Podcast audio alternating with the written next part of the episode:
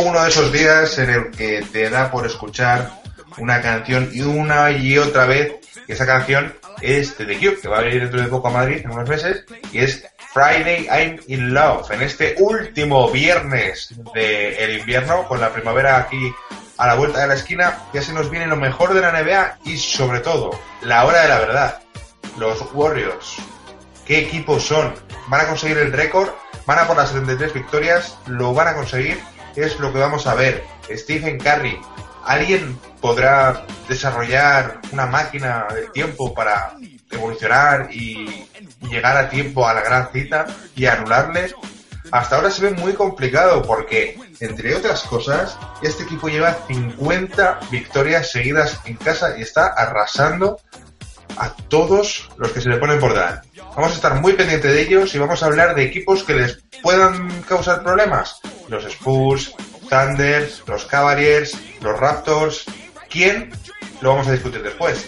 Vamos a hablar de la otra NBA, que por lo visto tenemos movilidad otra vez con Matt Barnes, que es un gran protagonista de esta sección. Vamos a analizar la situación de los Clippers con Griffin en la guitarra de Mutombo y vamos a dar unas pildoritas de la Mars Madness y los jugadores claves que sé.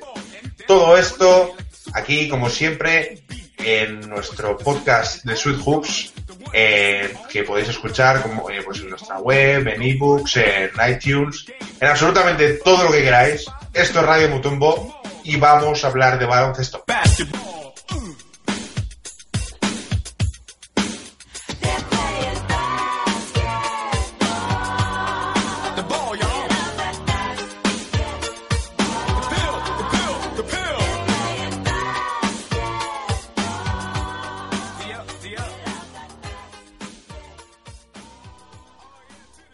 Y para hablar de baloncesto no lo puedo hacer solo, así que me he traído a dos bandarras de cuidado. Uno lo saco de la mina. ¿Qué tal, Víctor? ¿Cómo le has dado al pico? Muy bien, Marmisa. Pues aquí con, la espalda fastidiada de tanto soy minero. Y otro le, saco de los aires, el bueno de Guillermo, que como se vio el otro día, la Atrápame si puedes, está intentando hacer el truco este de, de volar por ahí y cobrar como piloto sin pilotar. ¿De momento has tenido suerte, Guillermo? Pues de momento no he pillado ni una, pero está cerquita la cosa y bueno, con ganas de, hablar un ratillo de, baloncesto y, a ver si pillo alguna, como dices. Pues nada, chicos, eh, ya lo hemos dicho un poquito en el editorial, entramos a debatirlo. Eh, ¿Cómo veis, cómo veis esta situación? Eh, los Warriors tienen rival, se va a quedar la cosa como está, van a conseguir el récord. Yo creo que el récord lo tienen ahí y seguramente lo consigan. Están ahora con un con 61 victorias y 6 derrotas, es decir, les quedan llevan 67 partidos, les quedan eh, 13 o 14, si no es que las matemáticas me, las dejé por el camino. Pero bueno, sí, recordar a los que tampoco sean tan buenos en matemáticas que para conseguir o igualar el récord necesitan perder, o sea, en, este, en, el caso de en el caso de igualarlo no pueden perder ningún partido y para sí y para igualarlo tendría que perder uno como mucho, ¿no? Eso es, eso es. No, para igualarlo le quedan cuatro derrotas de margen. Ah, vale. O, sea, que tiene... Eh, la, de explicar a la gente para ayudar y, confundir aún más. Fabuloso. Eso es, eso es. Bueno, los Bulls 72-10 hicieron en su mejor año y estos Warriors están con 61-6, es decir, tienen cuatro victorias de margen y todo parece indicar que, bueno, eh, no van a conseguir, ¿no? Este, este sábado juegan contra San Antonio, tienen más partidos duros, pero lo al ritmo que van parece que está hecho. El tema es, a mí lo que quiero decir, Curry está en este año en un nivel, pues bueno, excelso, extraterrestre, ¿no? Pero el año pasado lo anularon en las finales, es decir, el MVP fue Guadala, eh, hubo jugadores que estuvieron muy bien y, él no fue el decisivo, decisivo de todos. Entonces, bueno, habrá que ver qué cartas juegan eh, los equipos que pueden hacerle sombra para parar a Curry y, en ese caso, que el resto del equipo eh, no salga adelante. Muy bien analizado el, el presente, pero yo le voy a hacer una pregunta que sé que es tramposa Guillermo sobre el pasado. Es decir, lo ha dicho muy bien Víctor. Eh, Curry es la gran sensación, pero a Curry le anularon, cosa que nunca pasó con Jordan en los Bulls. pero en cambio sí que parece que este equipo tiene más recursos. Claro, es que este equipo lo bueno que tiene, si continúa sin lesiones y, mantiene a todos los jugadores en forma, eh, puede afrontar unas finales en las que le pongan muchas trabas a, a con yo creo que unas garantías de, de, hacerlo bien, ¿no? Ya hemos visto partidos increíbles de, de todos sus jugadores durante esta temporada, tanto Green como Thompson, eh, queda que se sumen en un momento dado Iguadala y el resto del juego interior. Son jugadores también que, que, comprenden muy bien la dinámica del equipo, cómo funciona, que cuando uno no está el resto suman y, y eso se nota. Y además cuando te encuentras ya en una fase tan crítica, ¿no? En la que además parece que, que todos los equipos van a ir en, en, tu contra, o sea, todos están pensando en, en, en Golden State como el rival a batir pues eso también tiene que, subirles esa marcha que, ponen ya cuando entra el periodo del playoff y que todos los jugadores, desde el primero hasta el último, pues lo van a dar todos. Y seguramente vamos a ver muy buenas actuaciones de, otros jugadores de, Golden State que no estamos viendo quizá ahora en, lo largo de, la regular season, ¿no? Eh, si me permitís un momento, esto es bastante lamentable, pero he sacado la calculadora para restar 82 a 67 y les quedan 15 partidos a los Warriors por jugar. es decir, eh, pueden perder 3 para superar el récord de los Bulls o pueden eh, perder 4 para igualarlo. Esto luego lo editamos, lo cortamos, ¿no? No, no, no. Aquí, aquí vamos, nos la jugamos. Esto es el directo. Este es viernes, Friday night. Venimos aquí todos con el cerebro fundido y hay que jugar el partido, ¿eh? Bueno, no pasa nada. Me he equivocado y no pido perdón. no, no, no, no, no me he equivocado, simplemente. No, me he equivocado yo, Víctor. Me he equivocado mucho antes. Bueno, no tanto, ¿eh? He dicho dos y una. No, no. Y eran dos, y tres. Dos, y una, tres. Estaba callado, ¿sabes? Entonces. Eh... Claro. esa es la opción inteligente. Y Víctor, ya que has hablado, que estás muy hablado hoy, eh, esta semana llevamos unas cuantas semanas dándole mucha, mucha cera en el podcast a, los Warriors, que bien, qué buenos son. Eh, vamos a hablarles un poco más la píldora y esta semana nos atrevemos incluso a desmontar ¿no? esta, esta rivalidad eh, histórica que están sacando ahora de los, de los Chicago Bulls. Aquí para nuestros oyentes más fieles, nuestro radio Mutombers, así que nos estamos haciendo muy youtubers, eh, cuéntales, ¿qué, van a poder leer en unos días en este gran artículo que se prepara en las oficinas de Subhubs? Bueno, pues el lunes que viene podrán leer una comparativa extensísima entre los Bulls de la 95-96, aquellos del 72-10, una comparativa uno por uno, es decir, jugador por jugador, contra los Warriors de este año.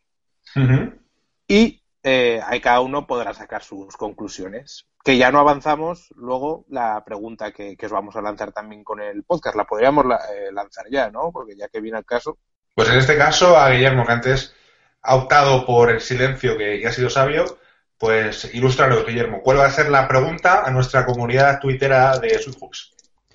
Hostia, tío, no, no la tengo aquí apuntada, macho. ¿Cómo estás? Muy fuera.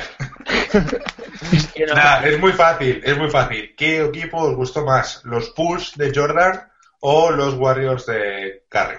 Yo creo, Guille, que, ahora poca excusa tiene porque aunque sea, si has estado escuchando lo que hemos hablado en los últimos minutos, algo deberías saber. Pero bueno, ya nos hemos detenido en esta comparativa. La verdad que hoy estamos administrando muy bien el tiempo, mucho más de lo que solemos. Y ahora vamos al turrón. ¿Tienen rivales este equipo? O sea, ¿qué equipos les pueden parar los pies? ¿Alguien puede hacerlo? Eh, ¿Qué pensáis, chicos?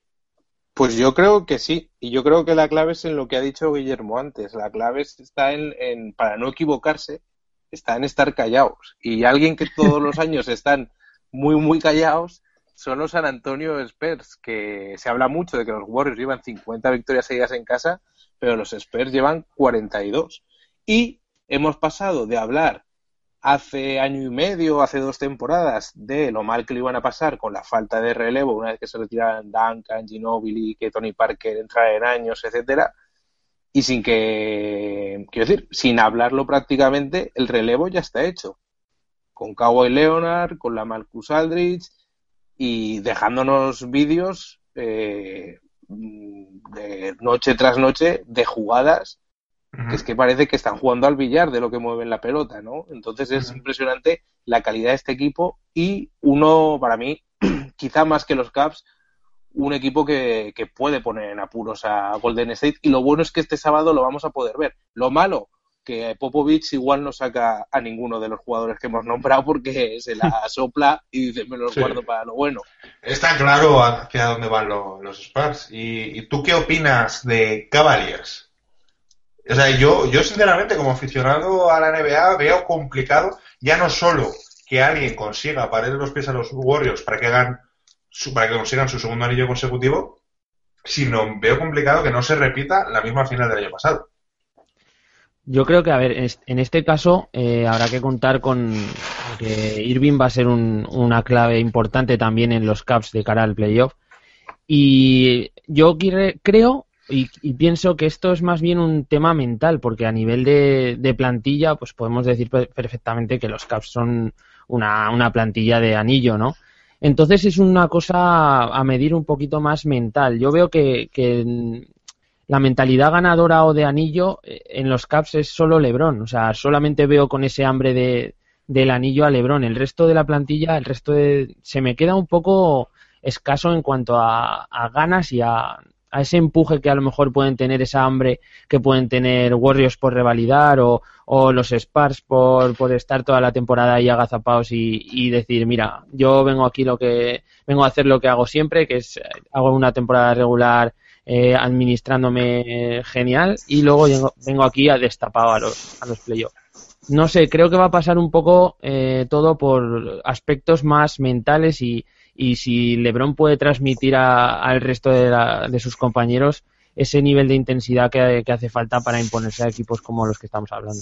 Sí, yo creo que si me permitís también a dar a mí mi opinión, yo creo que el futuro de Golden State eh, tiene mucho, mucho más problema en la conferencia oeste que en una posible final de la NBA. Eh, eh, creo que van a rezar y cruzar los dedos porque los Clippers sean finalmente cuartos, Clippers o Memphis, depende cómo vaya la cosa, porque si te toca en unas semifinales de conferencia Oklahoma City, yo no creo que puedan ganarles a siete partidos, pero seguro que algún partido te van a ganar. Seguro que van a hacer una serie que sea larga. Y en ese sentido, creo que San Antonio va a ser un rival muy, muy rocoso en estas, en estas, eh, en esta conferencia. Y luego, atisbo una cosita, eh, montaña rusa en la conferencia este, porque hemos, hemos hablado ya de varios equipos y ahora voy a, voy a dejar paso a Víctor a que comente esto. Pero, ojito, además de Cleveland y Toronto, que, en principio son los dos equipos favoritos a hacer cosas en, en postemporada, aunque tengo bastantes dudas en los Raptors, vienen dos equipos muy fuertes. O sea, eh, si miráis los números chicos, Atlanta está tercero. En los últimos 10 partidos lleva 8 victorias, 2 derrotas. Y mucho ojito, porque aunque están sextos muy detrás y nadie cuenta con ellos para dar un golpe encima de la mesa, ojito porque Charlotte Hornets lleva 9 victorias y una derrota en los últimos 10 partidos y en casa tienen un balance de 26 a 10, que para que os hagáis una idea, el de Toronto es de 26 a 8. ¿Qué te parece, Víctor? ¿Cómo lo ves? Yo con los Hornets tengo mis dudas porque ya pasaron una época de sub y baja a mitad de temporada. De hecho, empezaron la temporada junto con Detroit, que ahora también está muy bien después de los traspasos de Tobias Harris. Pero tuvieron una racha muy buena al principio de los Hornets y luego una malísima, creo que encadenaron 10 derrotas seguidas y demás. ¿Qué es lo bueno de esto? Pues que bueno, Kemba Walker está al nivel All-Star que no le reconocieron y que, y que por fin parece que está volviendo All Jefferson, que tuvo sus problemas de lesiones y demás. El otro día, 21 puntos, eh, no sé, 10 rebotes, es decir, eh, está volviendo al nivel normal. Y All Jefferson es un pivot eh, que, bueno, esta temporada no, por el tema de las lesiones y los problemas que ha tenido, pero es uno de los mejores pivots de la conferencia este sin, sin lugar a dudas. Eso yo creo que es indiscutible. En, fundamentos, en ataque, ¿no? En defensa ya sabemos cómo es. Sí, sí. Pero bueno. Y luego, más allá de eso, otro equipo que a mí me va a gustar mucho ver en playoff y que creo que puede complicar la vida con el que se cruce, pueden ser los Boston Celtics. que también es un equipo que, que puede sorprender a alguno en, en, primera ronda. No les doy ya mucho más de eso, pero desde luego gusta mucho verlos jugar y, creo que pueden sorprender pues a los Hawks, por ejemplo, a los Raptors pueden sorprender también, a Pero, y ojito ahí, Guille, ¿tú cómo esto, esto cómo lo ves tú? O sea, porque A mí me recuerda este Boston, me recuerda mucho a la primera época dorada de Atlanta, cuando nadie contaba con ellos. Sí, puede ser ese estilo. ¿Ves esto? Yo también sí que valoro esta franquicia como, como franquicia con más hambre, ¿no? Con ganas de, conquistar nuevos terrenos y de seguir avanzando en esta buena progresión que tiene Boston Celtics. Eh, el equipo se encuentra ya cada vez más maduro, ¿no? Lo estamos viendo que, esta temporada es bastante mejor que la anterior y, que vienen en una tendencia a, mejorar cada año sus registros anteriores y quizá este año sí que sea un año en el que podamos verles hacer alguna cosa más interesante en los playoffs y sobre todo lo que, lo que comentábamos. Eh, por ganas, yo creo que, van a ser uno de los equipos que, que lo afronten con más ganas y con más hambre. No sé si podemos decir aquello de no tienen nada que perder, pero sí que es cierto que, no es uno de los que se, con los que cuentas al principio de la temporada para, para hacer grandes cosas y ahora te los encuentras aquí en los cuartos en la conferencia este eh, con, muchas opciones a, demostrar grandes cosas, ¿no? Yo, eso lo veo. Y ya cerras, ¿eh, Víctor? Que nos queda sí, Ahora que hablabas de hambre, yo quería preguntaros qué opináis de Oklahoma City, que es verdad que esta semana no ha sido buena, tienen un balance de 5-5 los últimos 10 partidos y perdieron contra un equipo como Minnesota con el triple de Ricky Rubio, pero Russell Westbrook está a un triple doble de igualar el récord, el récord reciente, porque Oscar Robertson hizo más de Jason Kidd, lleva 12 y sobre todo está Durán que si parece que si este año no culminan, que eso tendría que ser ganar el anillo, se va a ir. Es decir, por tema hambre, con Westbrook, que lleva el hambre incorporado en el ADN, y Durán, que quiere, pues bueno, ya sea ganar o por lo menos eh, dar lo mejor de sí después de que el año pasado estuviera lastrado por las lesiones, me parece que es un equipo también muy a tener en cuenta y quién sabe si, si de poder poner apuros a los Warriors también en una hipotética final, ¿no? A siete partidos, una final del oeste, ¿por qué no?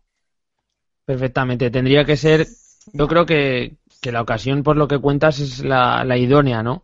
Otra cosa es que luego evolucione todo como tenga que ir y, que se van a encontrar pues cruces complicados, ¿no? Eh, vamos a ver, porque los equipos que le pueden tocar eh, nada más comenzar, Clippers, eh, incluso Memphis, ¿no? Eh, no sé si Blazers, bueno, podrían, podríamos verlo, pero, pero bueno, yo la verdad es que es una de las franquicias que al final siempre te dejan un poco con, con ganas de más y, mm. una pequeña decepción siempre al final, ¿no? Yo sí, sinceramente este equipo lo veo un poco, para que nos hagamos una idea, como una especie de perro siamés que cada uno tira a un lado, ¿no? O sea, eh, no, no me parece que tenga mucha mentalidad de equipo, sí que a nivel individual quieren conseguir grandes cosas, pero bueno, si te fijas, creo que, por ejemplo, el estilo de los Spurs, Spurs les puede ir bastante mal. Y luego, por otro lado, al igual que Golden State, al final va a ser una, una cuestión de estrellas, de ver quién tiene más galones, ¿no?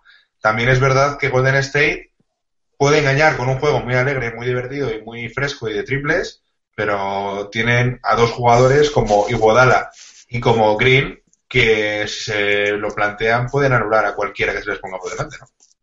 Sí, eso es.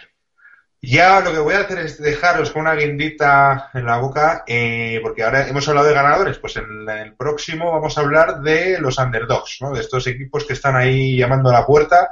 Y para que os hagáis una idea, chicos, os voy a dejar salivando. En el este tenemos séptimo Indiana con 36 victorias y le vienen por detrás otros cuatro equipos con un, solo, con un margen de solo tres victorias. Es decir, Está Chicago eh, con el último puesto de playoffs con 34. Detroit también tiene 34 y Washington con 33. Y en el oeste tenemos muy apretadita la cosa también, con eh, equipos eh, como Portland, que es sexto con 35 victorias, le siguen Houston y Dallas con 34 cada una, y Utah ahí llamando a la puerta, debería sin opciones, pero Utah va a intentar tener opciones hasta el final, que solo está a una victoria de Dallas. Habrá que Promete, promete, habrá que hablarlo, sí. Habrá que hablarlo, así que nada, ya hemos tenido un buen debate, un sano debate, y nos vamos con la otra NBA.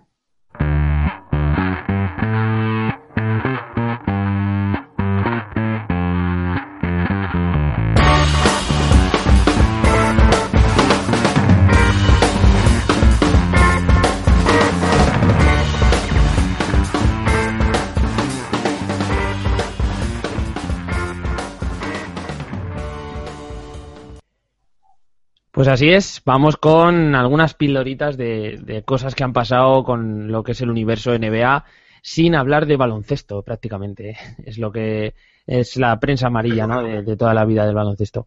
Para hoy, pues he traído tres noticias. Eh, una ha sido un poquillo turbulenta, como suele ser cuando aparece el nombre de Matt Barnes en su último incidente. Bueno, se ve que desde expulsaron a Joe Johnson, a John Henson, perdón, y a Matt Barnes en, en el último partido tras eh, una celebración de, de un mate de, de, John Henson en la cara de Matt Barnes.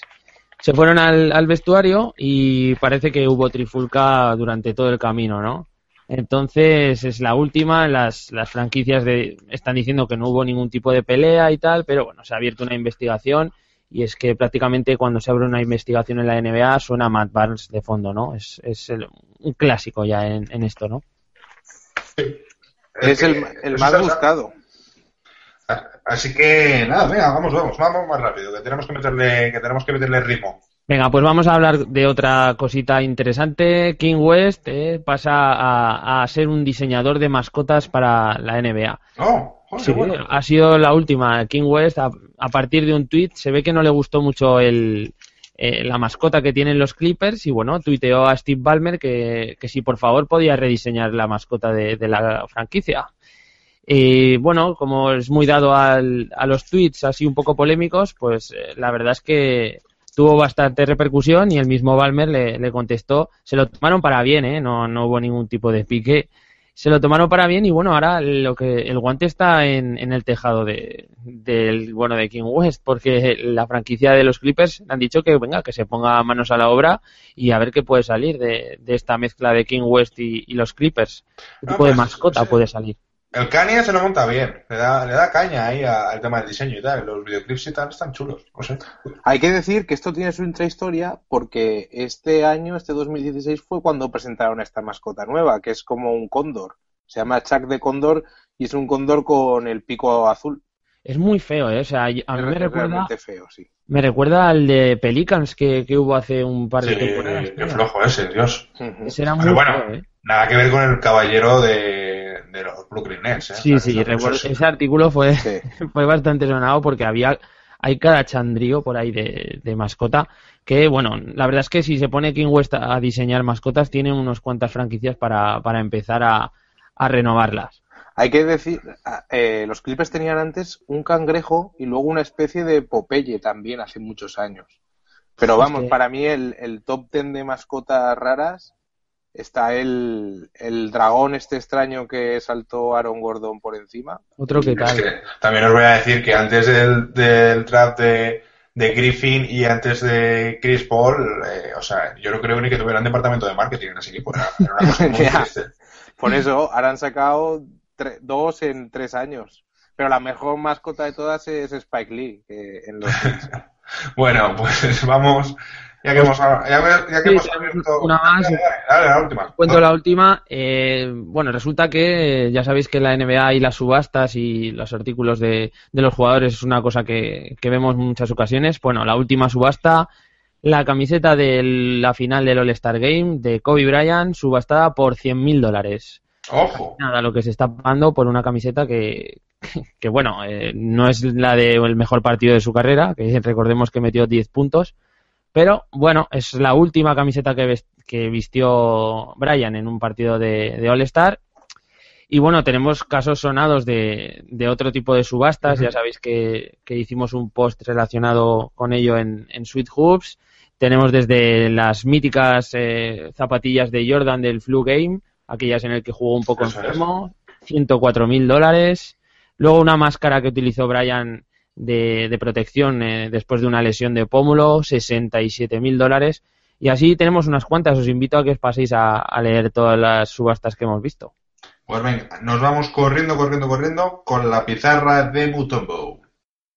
But we have to understand he's playing against some bulldog guy. You know, Nene, Nene, playing basketball. Nene, Nene, playing basketball. Nene,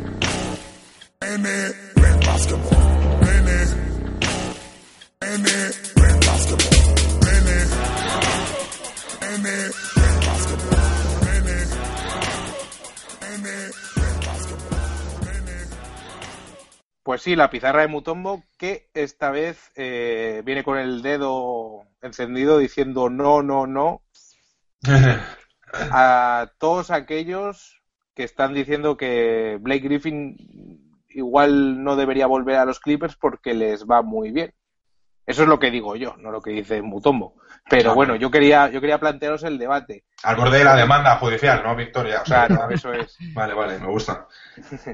Eh, bueno, Blake Griffin, ya sabéis, eh, desde que el altercado este del puñetazo y la lesión con el utillero, eh, que fue el último partido que jugó fue el día de Navidad, un buen regalo de Navidad para los Clippers, lleva sin jugar desde entonces y no va a volver, ya se sabe, hasta principios de abril. O sea que la Semana Santa la va a pasar, pues bueno, curándose la mano. En las procesiones.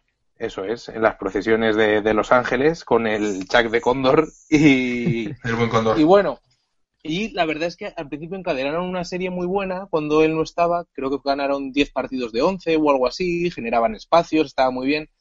Pero esta última semana y estos últimos, este último mes sobre todo, se les ve que están perdiendo partidos contra equipos, eh, digamos, importantes, ¿no? Equipos que les pueden tocar en playoff. Entonces, yo os quiero plantear, es cierto que los Clippers sin Blake Griffin generan mucho más espacio, y de Andre, por ejemplo, está haciendo muy buena labor, algo que no lo habíamos visto, que juega mucho más al pick and roll, eh, se mueve mucho mejor eh, entre espacios, los genera. Pero, eh, quiero decir, yo por lo menos, y es lo que pregunto si estáis de acuerdo conmigo, yo creo que Blake Griffin es fundamental en, en este equipo, sobre todo porque ellos apuestan por un juego, como igual hace Memphis, de mantener un juego interior muy férreo, un juego interior con mucha presencia, cuando el resto están jugando por fuera y eso es lo que les ha dado un toque distinto. Ahora están jugando a lo mismo que todos y, por ejemplo, esta semana eh, ya han tenido un balance de 6-4, que para un equipo que quiere optar a ser tercero o cuarto en el oeste no, no está del todo bien. Sí, yo creo que, que Blake Griffin es un jugador diferente, ¿no? Entonces, no tenerlo en cancha siempre va a ser negativo. O sea, desde el momento en el que sabes que es un tío que te aporta tanto en defensa como en ataque, que es un portento y que cada vez pues eh, juega un poquito más alejado del aro, tiene esas capacidades que van mejorando cada, temporada. Es cierto que, a lo mejor acumula demasiado balón para lo que es eh, su calidad ofensiva un poquito alejado del aro, pero aporta tanto a una franquicia como esta que, que el hecho de que no juegue y durante tanto tiempo sí que es un, lastre. Y estoy viendo aquí los, los, últimos partidos que comentabas y las derrotas son eh, contra Hawks, contra Thunder, contra Cleveland, eh, contra Spurs. Es que son derrotas totalmente lo que decías, contra equipos de arriba. Luego ganan a, a los Mavericks, ganan a los Knicks. Eso es lo que puede hacer sospechar un poquito que, que en el playoff pinchen, ¿no?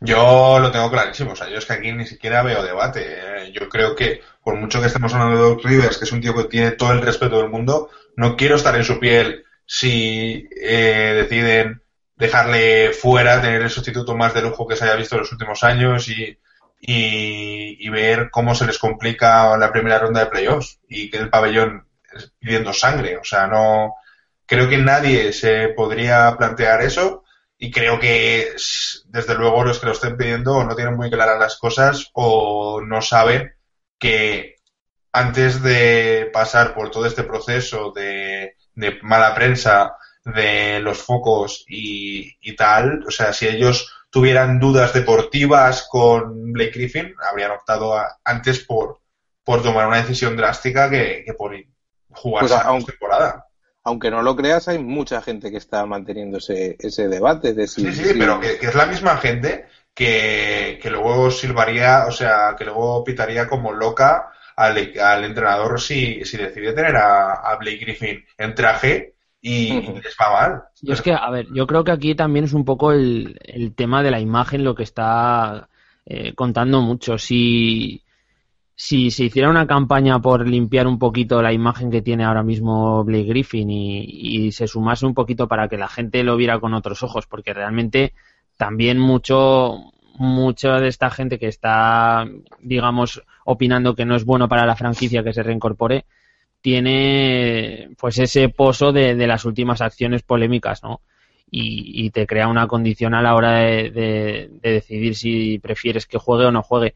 Yo así fríamente y como una persona que, que no sigo, digamos que no soy un super fan de los Clippers, eh, yo creo que si, que si Blake Griffin vuelve a la plantilla, la dinámica puede cambiar del equipo y pueden empezar, ya no te digo a ganar partidos, sino a, plantar cara a los grandes, ¿no? Que, que yo creo que eso es lo, lo más importante en un proyecto que podría ser ya su temporada, digamos, N, que, sigue sin conseguir sus objetivos. Ahí está, yo creo que la cosa poco a poco va volviendo a la normalidad. Él en enero, a finales de enero, después de hacer caos, sacó un comunicado donde se disculpaba.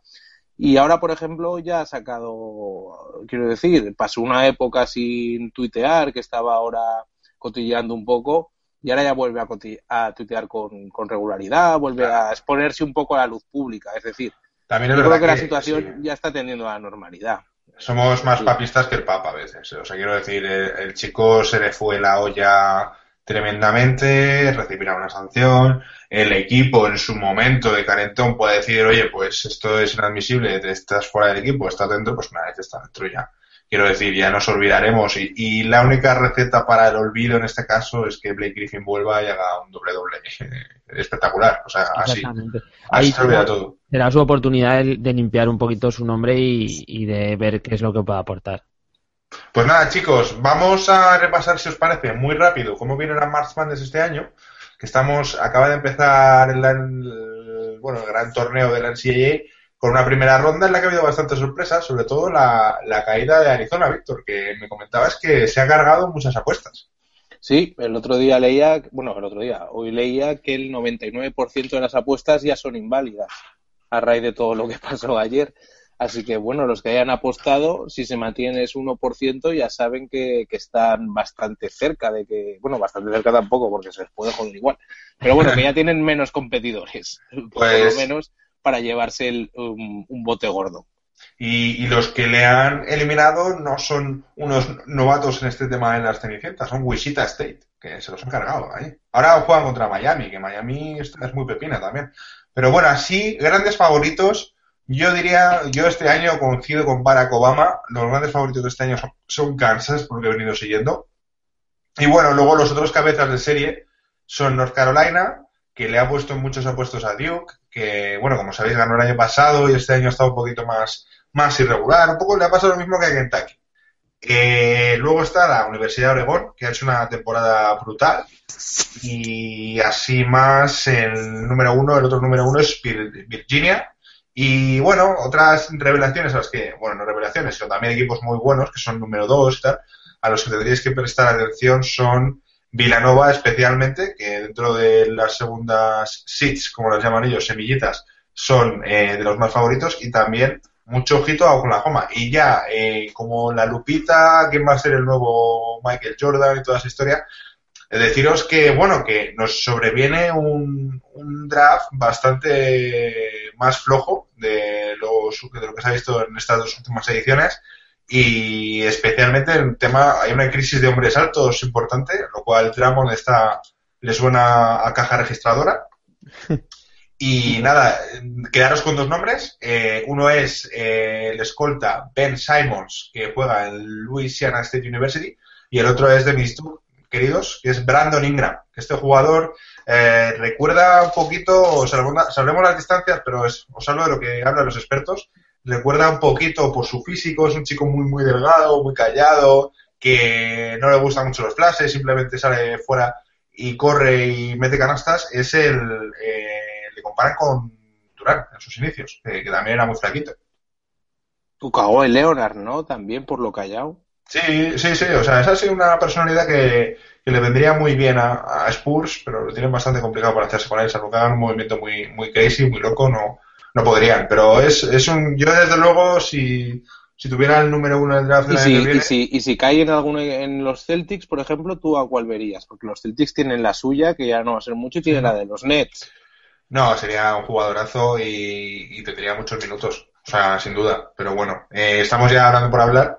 El mock draft, como ya sabéis que un poquito, pues, hombre, los, los grandes favoritos a llevarse a la elección 1 y a la elección 2 son Filadelfia que bueno, eh, con, su criterio de los últimos años te puede esperar cualquier cosa, Lakers y, Phoenix, pero bueno, en cualquier caso, eh, Boston tendrá una elección alta y, se podría llevar a uno de los chicos internacionales que más suena, que es el croata Dragan Bender, que juega en Maccabi.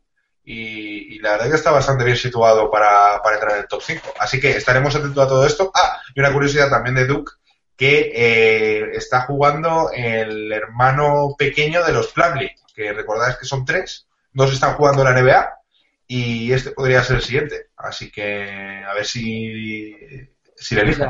El bueno de los tres, ¿no? ¿Quieres decir?